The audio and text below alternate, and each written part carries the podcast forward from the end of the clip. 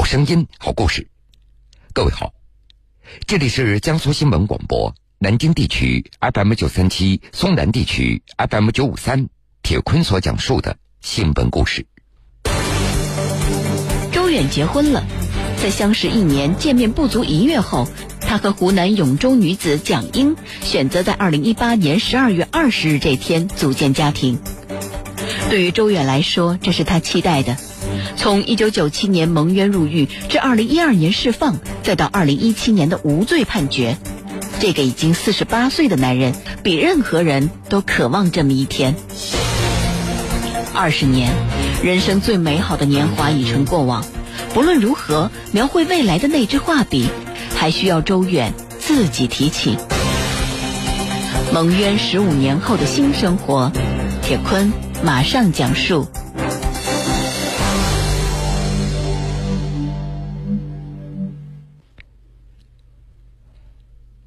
二零一八年十二月二十号。湖南永州宁远县的天气并不算太冷，但是已经习惯了新疆伊犁寒冷冬天的周远，还是穿了一件高领的毛衣，并且还在毛衣的外面加了一件灰色的外套，用以搭配妻子白色的衣服。这个灰色的外套或许是周远拿得出来的最好的衣服了，尽管一百九十一万元的国家赔偿已经拿到手。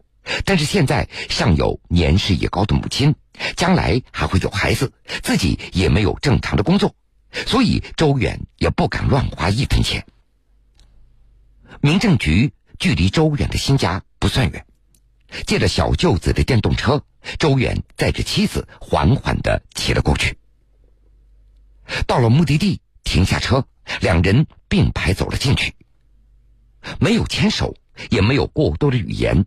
听从安排，周远和妻子蒋英走进照相室。周远坐在左边，妻子坐在右边。随着咔嚓一声，照片照好了。二十分钟以后，两本鲜红的结婚证拿了出来。这一刻，周远的内心才终于有了一些安稳和宁静。二十年前，他就无数次的梦见过这一天了。那是一九九七年的五月十七号，一个阳光明媚的日子。二十七岁的新疆小伙周远正在家中做事，突然闯进来几个人。来人没有说什么，只是亮了一下自己的身份，随即给周远戴上手铐。周远挣扎，但是没有用。随后他就被带到派出所。一年以后，周远被警方指控对多名女性实施猥亵、故意伤害。被伊犁中级人民法院判处死刑，缓期两年执行。原来，从一九九一年开始，伊宁市便不断发生有人潜入民宅或学校宿舍侵害女生的事件。犯罪分子都趁着女生熟睡的时候剪破其内裤，持利器刺伤女生下体。多年来累积的案件达到数十起。一九九七年五月十六号。伊宁市三中女生宿舍再次发生女生被刺下体事件，第二天周远就被警方带走了。然而奇怪的是，这起以打击故意伤害女性下体的案件，在周远被捕以后，依然有手法相同的案件在不断发生。不久以后，也就是周远案件一审期间，一个名叫霍勇的嫌疑犯被警方抓获。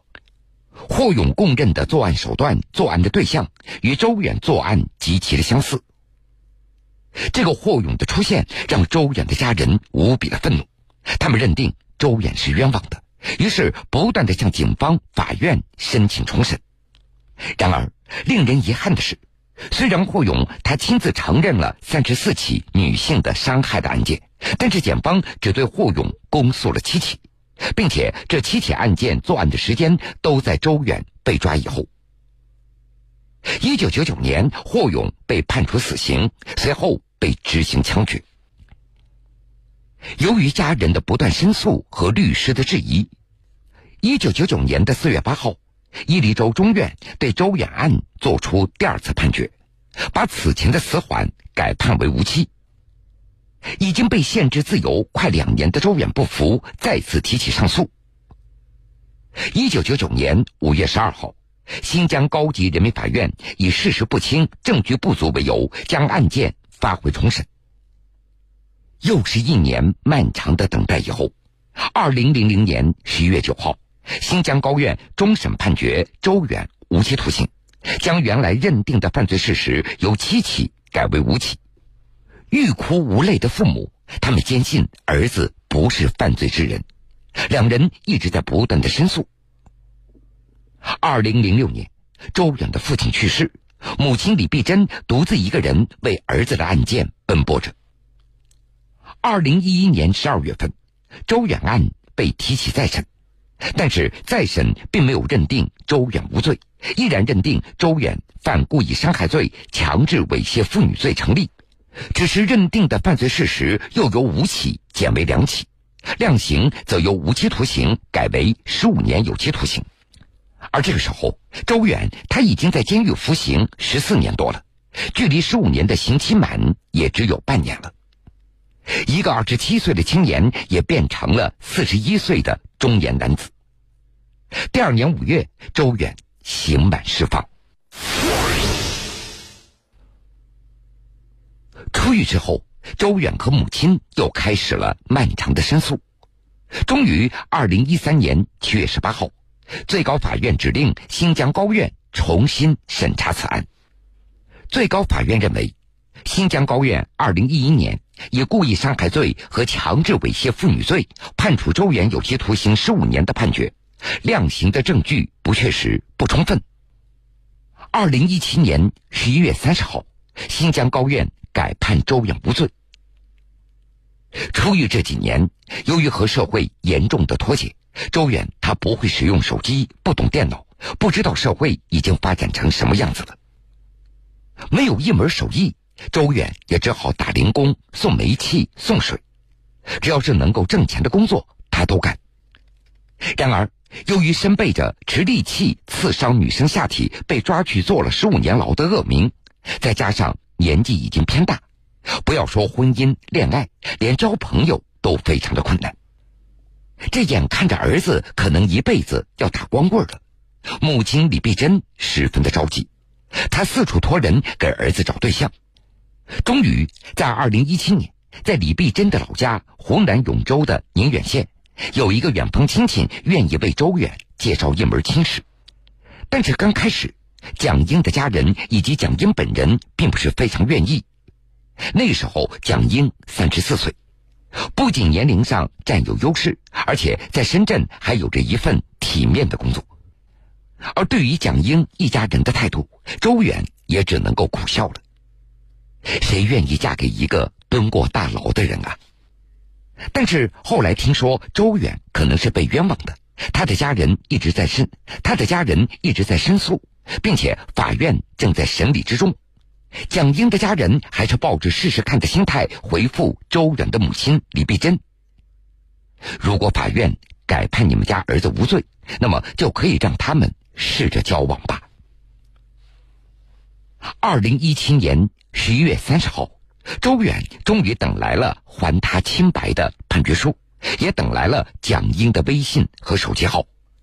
两人加了微信，尝试着慢慢的了解彼此。在微信上，蒋英他会问：“伊犁的冬天是什么样子？雪下的大不大？戈壁滩是不是非常的荒凉？”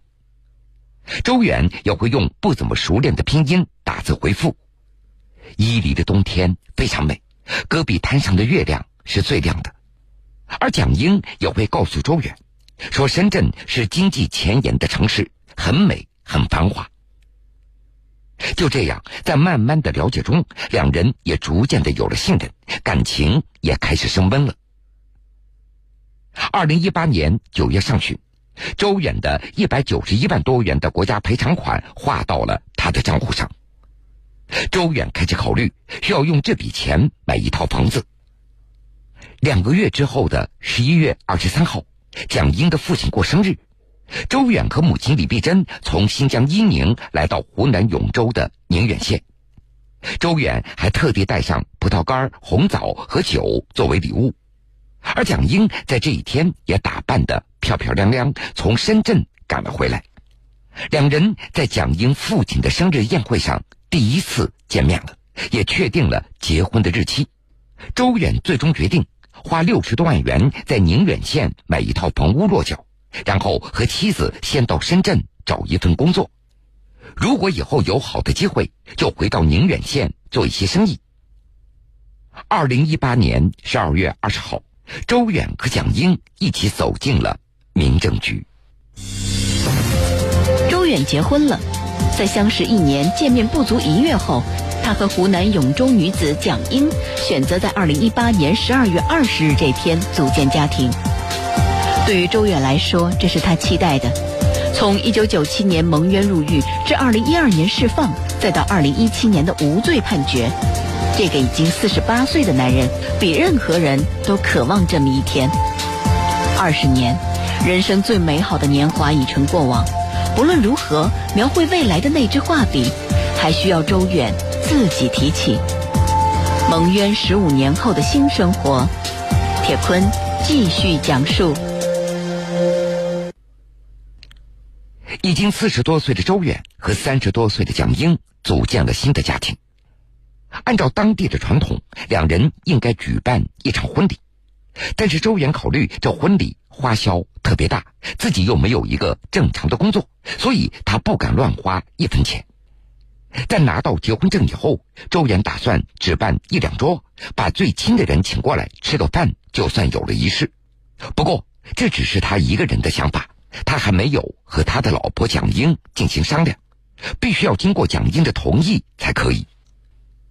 十五年近乎与世隔绝的牢狱生活和四年不停奔波的申诉，周远的细心已经干枯了。他对做任何的事情似乎都不敢持乐观的态度。